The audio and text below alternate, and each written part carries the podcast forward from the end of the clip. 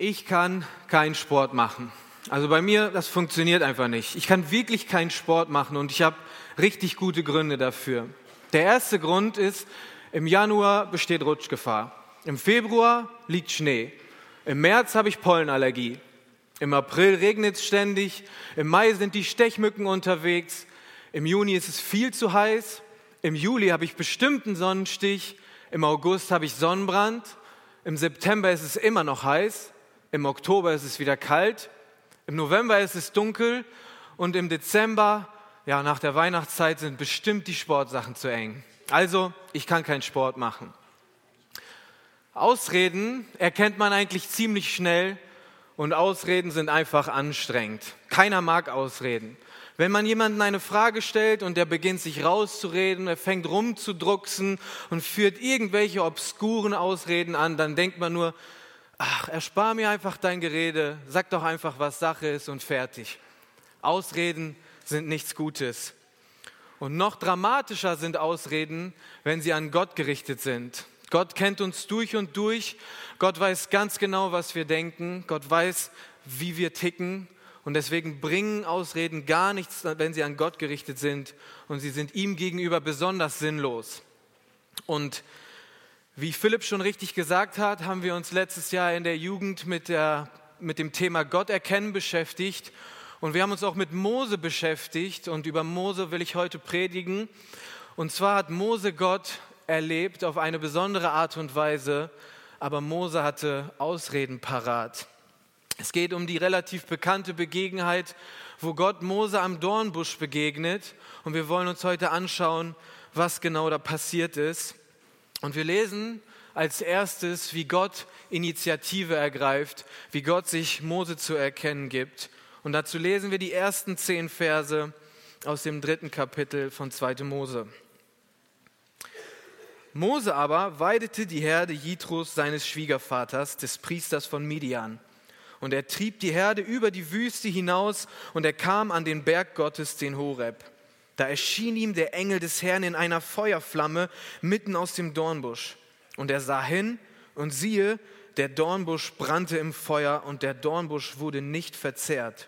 Und Mose sagte sich, ich will doch hinzutreten und diese große Erscheinung sehen, warum der Dornbusch nicht verbrennt. Als aber der Herr sah, dass er herzutrat, um zu sehen, da rief ihm Gott mitten aus dem Dornbusch zu und sprach, Mose, Mose. Er antwortete, hier bin ich. Und er sprach, tritt nicht näher heran, zieh deine Schuhe von deinen Füßen, denn die Stätte, auf der du stehst, ist heiliger Boden. Dann sprach er, ich bin der Gott deines Vaters, der Gott Abrahams, der Gott Isaaks und der Gott Jakobs.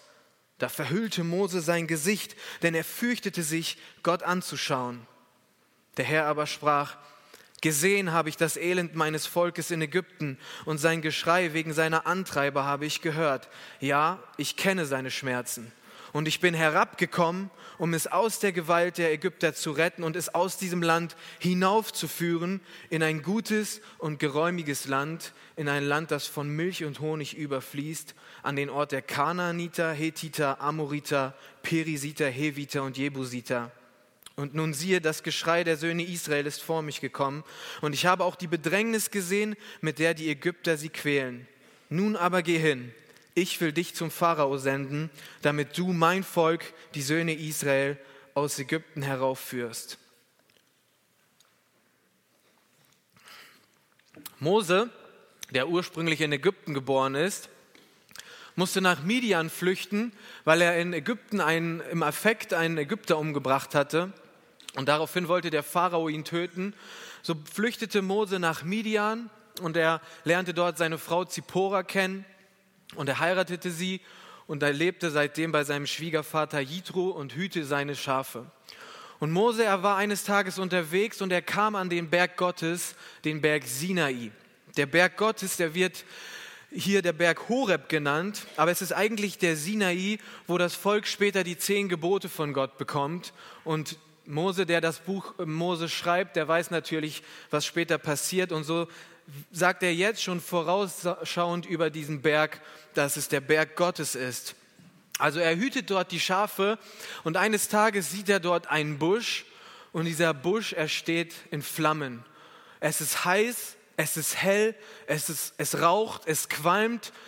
Alles scheint darauf hinzudeuten, dass dieser Busch angezündet wurde, aber erstaunlicherweise verbrennt dieser Busch nicht. Das heißt, die Zweige, sie bleiben grün oder äh, braun, je nachdem. Es verkohlt nichts, vielleicht stinkt es auch nicht mal nach verbranntem, aber trotzdem brennt alles lichterloh und Mose, guckt sich das eine Weile an und er wird neugierig und er fragt sich, was da passiert. Aber in Vers 2 lesen wir, dass das nicht irgendein gewöhnliches Feuer war, sondern wir lesen, dass diese Feuerflamme der Engel des Herrn war.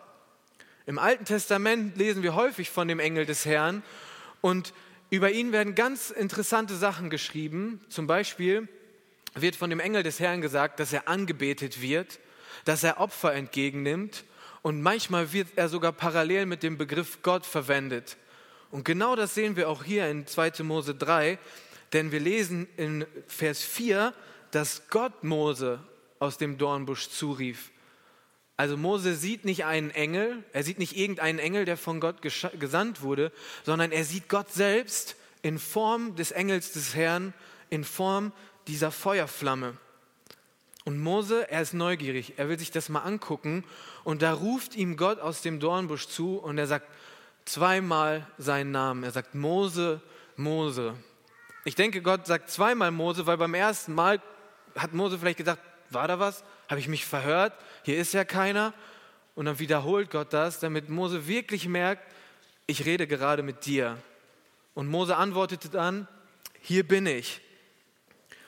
Und Gott fordert Mose dazu auf, seine Schuhe auszuziehen und nicht noch näher an den äh, Busch heranzutreten. Und dieses Schuhe ausziehen, das war damals ein Zeichen der Heiligung, ein Zeichen der Reinigung. Damals waren die Israeliten immer in Sandalen unterwegs. Es war staubiger, trockener, sandiger Boden und die Füße waren immer das, was am allermeisten dreckig war. Später bei der Fußwaschung im Neuen Testament, da sagt Petrus zu Jesus, wasch nicht nur meine Füße, sondern wasch auch mein ganzes Gesicht. Und Jesus sagt zu ihm, nein, wer gebadet und gewaschen ist, der muss nicht nochmal komplett gewaschen werden. Es reicht, wenn ich deine Füße wasche und dann bist du sauber. Und genauso sind auch hier die Schuhe und die Füße ein, ein Sinnbild für Unreinheit, für Dreck, für die Sünde, die im Menschen wohnt. Und man kann nicht einfach so zum heiligen, dreieinigen Gott kommen, wenn man dreckig ist, wenn man unrein ist. Und im Alten Testament ist dieses Symbol ja noch viel wichtiger als im Neuen Testament. Deswegen sagt Gott zu Mose, zieh deine Schuhe aus und komm nicht noch näher an diesen, an diesen heiligen Ort heran. Wichtig ist aber auch, dass wir hier nicht denken, dieser Busch und dieser Boden und dieser Berg an sich sind einfach heilig, sondern der ist nur heilig, weil Gott gerade dort ist. Der Boden an sich ist nichts Besonderes, der Berg an sich ist nicht besonders. Besonders ist, dass Gott sich an diesen Ort den Menschen offenbart, dass er sich dazu entscheidet, dort den Menschen zu begegnen, sich zu erkennen zu geben. Fünf Minuten bevor Gott da war, war das ein ganz stinknormaler Berg und ganz normaler sandiger Boden. Da hätte Mose ohne weiteres mit seinen Schuhen durchspazieren können, aber nicht, wenn Gott in der Nähe ist. Und Mose, als er das merkt, dass er mit dem lebendigen Gott redet, als Gott ihm sagt, ich bin der Gott Abrahams, Isaaks und Jakobs, da merkt Mose, dass er mit Gott redet. Er merkt, dass er vor einem heiligen Gott steht und er verdeckt, verdeckt sein Angesicht, er verbirgt es wahrscheinlich mit einem Schal, mit seinem Gewand, mit irgendetwas, was sie damals als Überzug hatten. Und er traut sich nicht, Gott anzuschauen, weil er hat Angst er merkt, dass da etwas, jemand ist, der mächtig ist, der viel mehr Macht hat als er. Und ja, er verbirgt sein Angesicht. Aber Gott, er zeigt sich Mose nicht einfach so zum Spaß, nach dem Motto so, ja, komm, lass uns mal ein bisschen quatschen oder so, sondern Gott hat einen Plan, einen Auftrag für Mose. Gott beruft Mose hier und er sagt zu ihm in Vers, Vers habe ich nicht aufgeschrieben. Vers 7 und Vers 8, da sagt er, gesehen habe ich das Elend meines Volkes in Ägypten und sein Geschrei wegen seiner Antreiber habe ich gehört. Ja, ich kenne seine Schmerzen. Während Mose nach Midian geflüchtet ist, während er dort quasi im Exil gelebt hat, lebt das Volk Israel, Moses Volk in der Sklaverei in Ägypten und zwar schon seit über 400 Jahren. Und sie werden ausgenutzt, sie werden ausgebeutet, sie werden vom Pharao unterdrückt. Und Gott hört die Tausende von Gebeten, die in diesen 400 Jahren gesprochen sind. Und er hat nicht geantwortet, über 400 Jahre bis jetzt. Und er sagt aber zu Mose, ich habe das die ganze Zeit gesehen, ich habe das die ganze Zeit gehört und ich kenne die Schmerzen meines Volkes. Und jetzt ist der Zeitpunkt, an dem ich etwas unternehmen werde und ich zeige mich dir, weil ich dich dafür gebrauchen will, das Volk herauszuführen. Und ich finde das so cool, wie Gott hier sagt, ich bin herabgekommen auf diese Erde, quasi habe mich euch zu erkennen gegeben, um das Volk Israel heraufzuführen. Was für ein geniales Bild, was Gott sagt, ich komme auf die Erde, ich ergreife die Initiative, um euch zu mir zu ziehen, um mein Volk herauszureißen, um euch in meine Gegenwart zu führen. Ich finde das richtig schön beschrieben hier. In ein Land, wo Milch und Honig fließt, in ein Land, ein geräumiges Land, das Land Kanaan, ein Bild für das Paradies, wo Gott uns gerne haben möchte. Gott hat einen Plan für Mose und Gott möchte, dass Mose gebraucht wird für die Befreiung des Volkes Israels. Und der Abschnitt, den wir jetzt gerade betrachtet haben, beschreibt Moses Berufung. Und wie schon gesagt, können wir sehen, wenn Gott einen Menschen beruft, dann ergreift er die Initiative. Und das ist auch richtig wichtig, weil Fakt ist doch, wir können von Gott überhaupt nichts erfahren, wenn Gott sich uns nicht offenbart. Wenn Gott sich uns nicht zu erkennen gibt, dann können wir nicht wissen, wie er ist. Wir können nicht ja, verstehen, was seine Gedanken sind. Wir wissen nichts über sein Wesen. Selbst die Sachen, die wir in der Natur sehen, die Schöpfung, die uns so ein kleines bisschen seine Kreativität, seine Allmacht verdeutlicht, selbst das sehen wir nur, weil Gott uns Augen gegeben hat, um es zu erkennen, weil er es uns zur Verfügung gestellt hat, weil er uns in diese Welt hineingesetzt hat und weil, weil Gott uns gestattet, seine Herrlichkeit in diesen Dingen zu erkennen, weil er sich darin offenbart hat, also Gott ergreift Initiative und wenn Gott das nicht machen würde, würden wir nichts von Gott wissen. Wir hätten keine Ahnung, weil er existiert außerhalb unserer Welt, außerhalb unserer Gedanken. Wir können nichts über Gott selbst herausfinden durch Anstrengung, durch Philosophie, durch Wissenschaft oder sonstiges. Da hört unsere, unser Verstand auf, unsere, unsere Grenzen sind da ganz, ganz eng gesteckt. Aber das Geniale an Gott ist, dass er sich offenbart, dass er eben Initiative ergreift, dass er uns nicht in unserer Dummheit, in unserer Unkenntnis lässt, sondern er macht einen Schritt auf uns zu. Er will, dass wir ihn kennenlernen. Er zeigt sich uns, er offenbart sich uns. Er tritt in den Dialog mit uns. Er fängt an, uns anzusprechen. Er fängt an, uns zu berufen. Er fängt an, sich zu offenbaren und er verrät uns Geheimnisse über sich, die wir nicht erkennen könnten, wenn er das nicht tun würde. Und wir lernen dadurch, dass Gott ein nahbarer Gott ist, dass Gott ein Gott ist, der uns wirklich liebt, so wie Philipp es gesagt hat. Er liebt uns, er möchte mit uns in Kontakt treten. Er will, dass wir Gemeinschaft haben. Er will uns berufen und er will uns gebrauchen, um seinen Plan in dieser Welt umzusetzen, um Menschen aus der Sklaverei zu führen. Er will große Dinge durch uns tun. Und in Jeremia 29, in den Versen 13 bis 14 steht, und sucht ihr mich, so werdet ihr mich finden. Ja, fragt ihr mit eurem ganzen Herzen nach mir, so werde ich mich von euch finden lassen, spricht der Herr.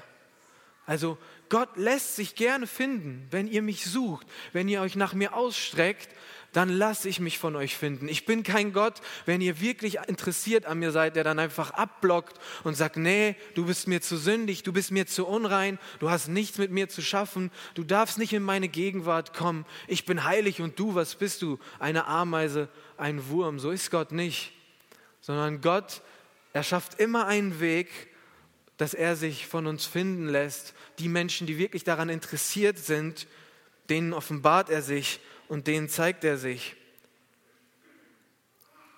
Umso trauriger ist es, wenn wir Menschen diesem Angebot von Gott, ihn zu erkennen, mit Ausreden begegnen. Und leider macht Mose, der Mann Gottes, genau das. Und das schauen wir uns im letzten Teil der Predigt an. Moses Ausreden. Die erste Ausrede, die Mose anführt, ist die Ausrede, wer bin ich? Und da lesen wir in den Versen 11 und 12, Mose aber antwortete Gott, also auf diese Berufung, wer bin ich, dass ich zum Pharao gehen und die Söhne Israels aus Ägypten herausführen sollte? Da sprach er, also Gott, ich werde ja mit dir sein und dies sei dir das Zeichen, dass ich dich gesandt habe. Wenn du das Volk aus Ägypten herausgeführt hast, werdet ihr an diesem Berg Gott dienen. Deswegen ist das der Berg Gottes.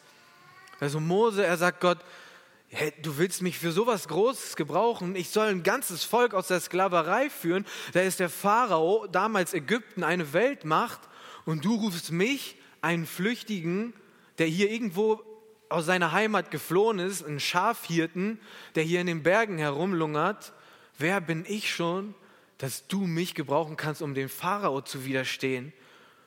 Und Mose, der schaut auf sich, er ist ich-zentriert und wenn er auf sich schaut, ja, dann hat er recht, dann hat er gar nichts dem Pharao entgegenzubieten. Mose kann von sich aus den Pharao nicht besiegen. Wie soll er da hingehen und die ja, Hunderttausende von israelitischen Leuten aus dem Land Ägypten führen? Aber äh, Mose hat die Rechnung ohne Gott ge gemacht, weil Gott sagt zu ihm, ich werde doch mitkommen. Du bist doch nicht alleine. Und das ist das Zeichen. Ich verspreche dir, du wirst sie rausziehen und hier am Berg werdet ihr mir dienen. Und das ist Fakt, darauf kannst du dich verlassen. Also Mose ist nicht Gott zentriert, sondern er schaut auf sich und benutzt das als Ausrede. Aber Gott ist, äh, Mose ist immer noch nicht überzeugt, sondern im zweiten Punkt, da sagt er, wer bist du zu Gott? Da lesen wir die Verse 13 bis 15. Mose aber antwortete Gott, Siehe, wenn ich zu den Söhnen Israel komme und ihnen sage, der Gott eurer Väter hat mich zu euch gesandt, und sie mich dann fragen, was ist sein Name, was soll ich ihnen dann sagen? Da sprach Gott zu Mose, ich bin, der ich bin. Dann sprach er, so sollst du zu den Söhnen Israel sagen, der ich bin hat mich zu euch gesandt. Und Gott sprach weiter zu Mose, so sollst du den Söhnen Israel sagen, Jahwe, der Gott eurer Väter, der Gott Abrahams, der Gott Isaaks und der Gott Jakobs hat mich zu euch gesandt. Das ist mein Name in Ewigkeit und das ist meine Benennung von Generation zu Generation. Also Mose, er bekommt die Berufung und er sagt, wer bin ich schon? Und Gott sagt, mach dir darüber keine Sorgen. Und dann sagt er, ja, aber du sagst, du kommst mit mir, aber ich kenne dich doch überhaupt nicht.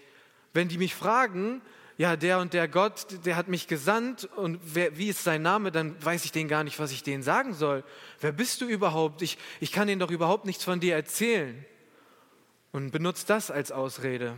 Und dann macht Gott etwas Sensationelles, etwas, das für das Alte Testament so sensationell ist wie das Kommen Jesu Christi im Neuen Testament. Gott verrät den Menschen seinen heiligen Namen. Gott verrät Mose den Namen. Und Namen waren im Alten Testament zur damaligen Kultur etwas ganz Besonderes.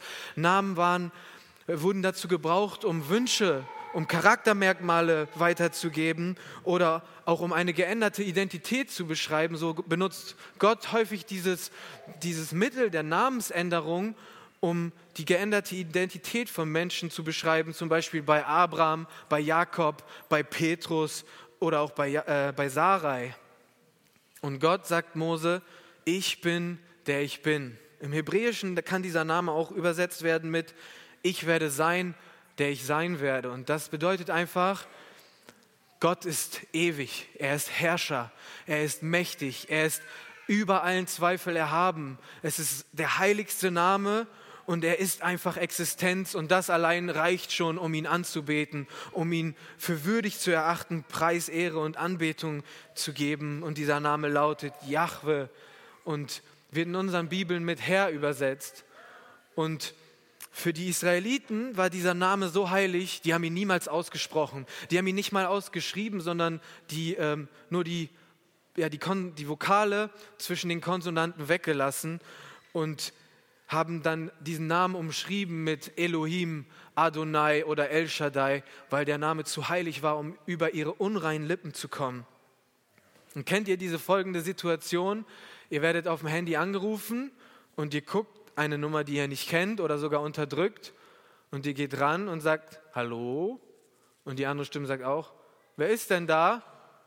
Und dann will man den Namen nicht sagen und sagt, Sie haben mich angerufen. Und dann sagt die andere Person, ah ja, ich bin der und der. Und dann, ah, okay, ja, man kennt sich. Und dann verrät man seinen eigenen Namen auch. Weil der Name, mit dem Namen verrate ich meine Identität. Ich zeige mit meinem Namen, wer ich bin, wer hier am Apparat ist. Ich zeige mit meinem Namen meine komplette Persönlichkeit.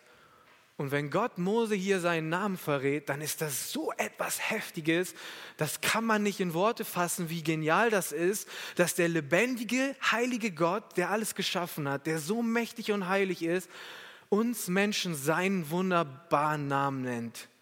Ich bin der ich bin und wir dürfen ihn jetzt Herr nennen. Das ist so heftig, das ist so atemberaubend und Gott gibt Mose diese Ehre, der erste Mensch zu sein, dem er sich zu erkennen gibt. Auch hier wieder, Gott ergreift die Initiative. Trotzdem ist es so traurig, dass Mose noch nicht überzeugt ist und er führt die nächste Ausrede an, was ist mit den Menschen? In Kapitel 4, in den Versen 1 und 2 lesen wir, Mose antwortete wieder und sagte, und wenn sie mir nicht glauben und nicht auf meine Stimme hören, sondern sagen, der Herr ist dir nicht erschienen, da sprach der Herr zu ihm, was ist da in deiner Hand? Er sprach, ein Stab.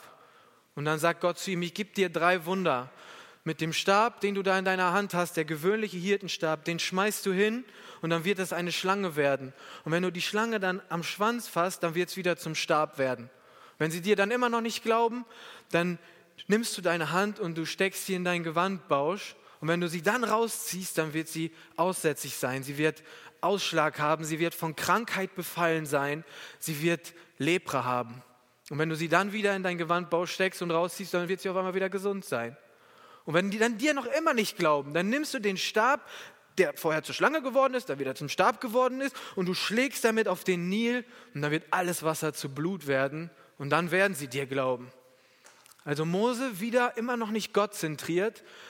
Gott offenbart sich Mose auf heftige Art und Weise und Mose immer noch, ja aber, ja aber das und aber das und jetzt, ja aber was ist, wenn die Menschen mir nicht glauben?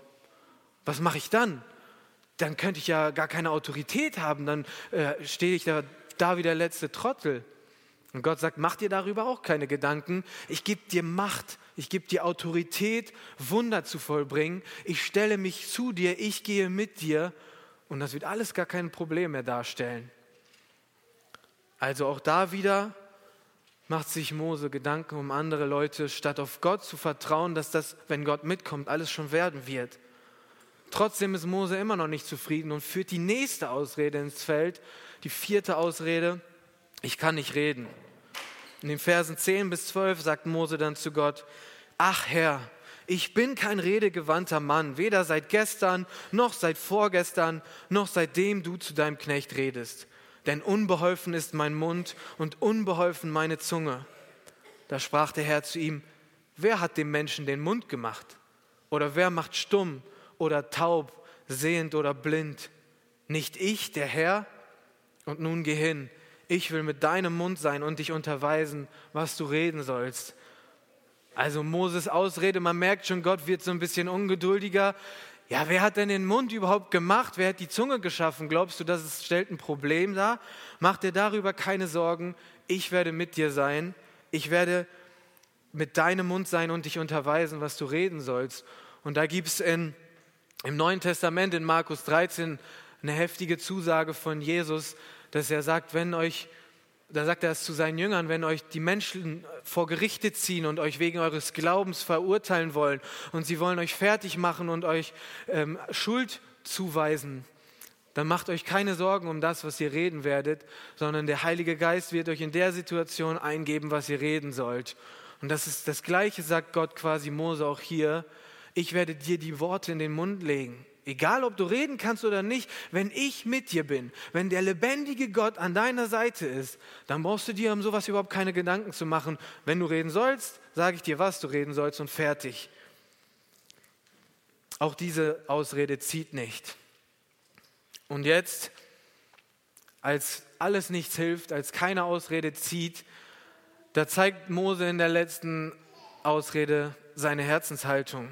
Er sagt, ich will nicht gehen. Er sagt in den Versen 13 bis 15, ach Herr, sende doch, durch wen du senden willst. Da entbrannte der Zorn des Herrn gegen Mose und er sprach, ist nicht dein Bruder Aaron da, der Levit? Ich weiß, dass er reden kann und siehe, er geht auch schon aus dir entgegen. Und wenn er dich sieht, wird er sich freuen in, dein, in seinem Herzen. Dann sollst du zu ihm reden und die Worte in seinen Mund legen. Und ich will mit deinem Mund und mit seinem Mund sein und will euch unterweisen, was ihr tun sollt. Also jetzt, zuletzt, Mose hat keine Ausreden mehr. Und er sagt, ach, sende doch wen anders. Schick doch, wen du schicken willst, aber lass mich zufrieden. Ich, ich, ich will einfach nicht gehen. Ich habe ich, ich hab mich hier gerade eingelebt in Midian. Ich bin gerade angekommen. Ich habe hier eine Familie gegründet. Ich verstehe mich gut mit meinem Schwiegervater. Ich habe einen Job hier und ich möchte gar nicht nach Ägypten zurück.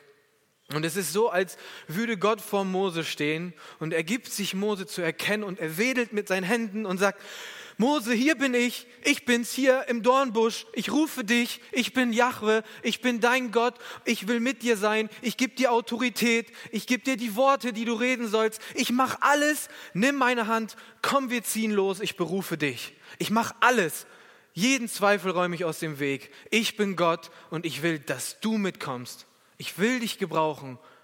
Komm, lass uns gemeinsam diesen Weg gehen. Komm, lass uns Gottes Reich bauen. Und Gott kann eigentlich nicht viel mehr machen als das, was er hier macht. Er ergreift die Initiative, er räumt alle Zweifel aus. Aber der Mose, der will einfach nicht. Ich weiß nicht, ob es einfach Angst ist, ob er zu bequem ist, aber er möchte nicht. Und kann es sein, dass das häufig auch der Grund ist, warum wir Gott nicht erkennen? Dass Gott eigentlich alles tut, damit wir ihn erkennen aber wir haben Ausreden vorzuweisen, wir haben tausend Gründe. Vielleicht bist du so ähnlich wie Mose von Selbstzweifeln geplagt. Du schaust auf dich und du denkst, wer bin ich schon?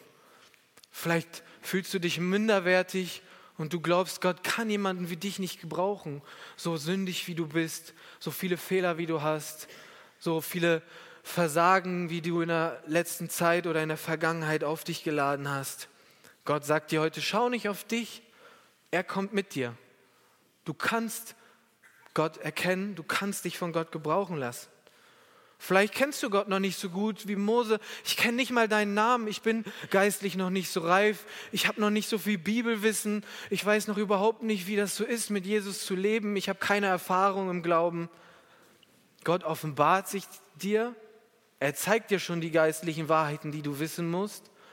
Er kommt auf dich zu und er wird dir alles beibringen, was du wissen musst und offenbart sich wirklich auf gewaltige Art und Weise. Vielleicht bist du auch jemand, der sich stark von der Meinung von anderen beeinflussen lässt. Du guckst auf andere Leute und denkst, boah, was werden die sagen, wenn ich das und das tue, wenn ich diesen und diesen Glaubensschritt mache, wenn ich Gott so richtig radikal nachfolge, was werden meine Arbeitskollegen, meine Familie, meine Freunde, was werden die sagen? und es hemmt dich und du kannst Gott nicht diese ausgestreckte Hand wie bei Petrus hinstrecken und dich ziehen lassen und schaust auf dich und du beginnst zu sinken und du schaust auf die Menschen und beginnst zu sinken. Vielleicht bist du auch kein Mann oder keine Frau der großen Worte. Du bist vielleicht eher introvertiert, du bist vielleicht nicht so wortgewandt wie andere, du bist vielleicht eher zurückhaltend und bevor du was Falsches sagst, sagst du einfach gar nichts. Und du hast Angst, wenn du dich klar zu Gott bekennst oder wenn du diesen Schritt gehst oder wenn du tust, was Gott von dir verlangt, dann wirst du irgendwie in unmögliche Situationen kommen, wo du anfängst zu stottern und du wirst komplett verwirrt sein und es wird alles in, in die Hose gehen. Und Gott sagt zu dir, mach dir darüber keine Gedanken. Ich bin bei dir, ich werde durch meinen Geist wirken und ich werde dir die Worte in den Mund legen. Ich mache alles, damit du tust, was ich dir auftrage und ich werde dir da auch die richtigen Worte geben. Und vielleicht willst du auch einfach gerade nicht Gott erkennen. Vielleicht willst du nicht mit ihm losziehen. Vielleicht willst du nicht ganze Sache mit Gott machen. Vielleicht hemmt dich irgendetwas. Vielleicht bist du so bequem eingerichtet in deiner Komfortzone. Du hast so viele andere Sorgen. Du hast so viele andere Pflichten und Verantwortungen, die dich einfach einnehmen. Oder jede Veränderung, jede Anstrengung ist dir einfach zu viel und du sagst, hey, mach das mit irgendwem anders. ich kann das jetzt gerade nicht. Egal, was du von mir willst, ich kann gerade nicht. Morgen oder nächstes Jahr oder an einem anderen Zeitpunkt, dann bin ich bestimmt wieder bereit, aber jetzt gerade nicht. Und dann sendet Gott dir einen Aaron. Dann sendet Gott dir einen Leviten. Er sendet dir einen Bruder, eine Schwester, die dich aus deiner Komfortzone rausziehen. Und er sagt, der ist schon unterwegs, du brauchst nur mit ihm mitzugehen. Und wenn er dich sieht, dann wird er sich freuen und dann werdet ihr das gemeinsam machen und dann werde ich mit euch beiden sein. Und Gott macht alles damit wir dieses Angebot von ihm, diese Initiative, die er ergriffen hat, dass wir die auch annehmen. Und er räumt alles aus dem Weg. Und wir merken, es gibt einfach keinen triftigen Grund, der es uns erlauben würde, dieses Angebot auszuschlagen. Und ich habe mir schon so häufig gewünscht, boah, wenn ich so einen brennenden Dornbusch mal sehen würde, ich würde Gott viel mehr lieben. Ich würde viel mehr brennen wenn ich das und das erleben würde, wenn ich wie Elia sehen würde, dass Feuer vom Himmel fällt und das ganze Wasser aufleckt und die, dieses Feuer da verbrennt, boah, ich, ich würde auch viel mehr Gas geben in meinen Glauben. Ich würde noch mehr Zeit für Gott investieren. Ich würde noch sehnsüchtiger sein und noch mehr beten und viel mehr Interesse an ihm haben. Aber das ist Einbildung und die wir merken an Mose, dass das nicht der Fall ist. Und Gott sagt zu den Pharisäern im Neuen Testament, Jesus sagt zu denen, euch wird kein Wunder gegeben werden, weil ihr seid ein ehebrecherisches Geschlecht. Euch zeige ich mich nicht. Und ich bin so froh, dass wir von der Geschichte her wissen, dass Mose Gott letzten Endes doch gehorcht hat. Er hat die Ausreden dann doch vergessen und er hat Gott gehorcht. Er ist mit Aaron losgezogen und was Mose dann erlebt hat, wie er Gott erkannt hat, da gibt es keinen auf der Erde, der das so erlebt hat. Äh, Mose hat die Teilung des Roten Meers miterlebt. Er hat Manna gegessen, das vom Himmel gefallen ist. Er hat Wasser getrunken, das aus einem Felsen entsprungen ist. Gott hat Mose in Form, äh, äh Mose hat Gott in Form von Feuer und einen Vulkanausbruch am Berg Sinai erlebt, hat Steintafeln empfangen, wo Gott mit seinem Finger die zehn Gebote draufgeschrieben hat. Gott hat sich Mose so weit zu erkennen gegeben, dass er ihn von hinten sehen durfte, dass seine Herrlichkeit vor Mose ausgerufen wurde. Es wird von Mose gesagt, Gott redete mit ihm, wie ein Mann mit seinem Freund redet. Und Moses Angesicht strahlte und leuchtete. Und am Anfang, als er beim Berg Sinai war, äh, als er vor dem Dornbusch war, da hat er noch sein Gesicht verborgen, weil er Angst hatte, Gott anzusehen. Und später, als er vom Berg Sinai runterkommt, da musste er sein Gesicht verbergen, weil die Leute ihn nicht angucken konnten, weil er so von Gottes Gegenwart erfüllt war.